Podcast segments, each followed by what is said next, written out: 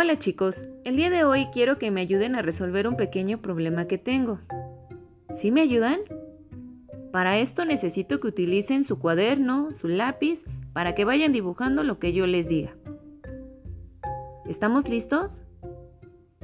Yo compré tres paletas de fresa. ¿Ya las dibujaste? Y mi hermano Carlos compró dos paletas de mango. Dibújalas muy bien. Aquí viene el reto, chicos, pongan mucha atención. Si juntamos mis tres paletas de fresa con las dos paletas de mango de mi hermano, ¿cuántas paletas tendríamos? Espero su respuesta.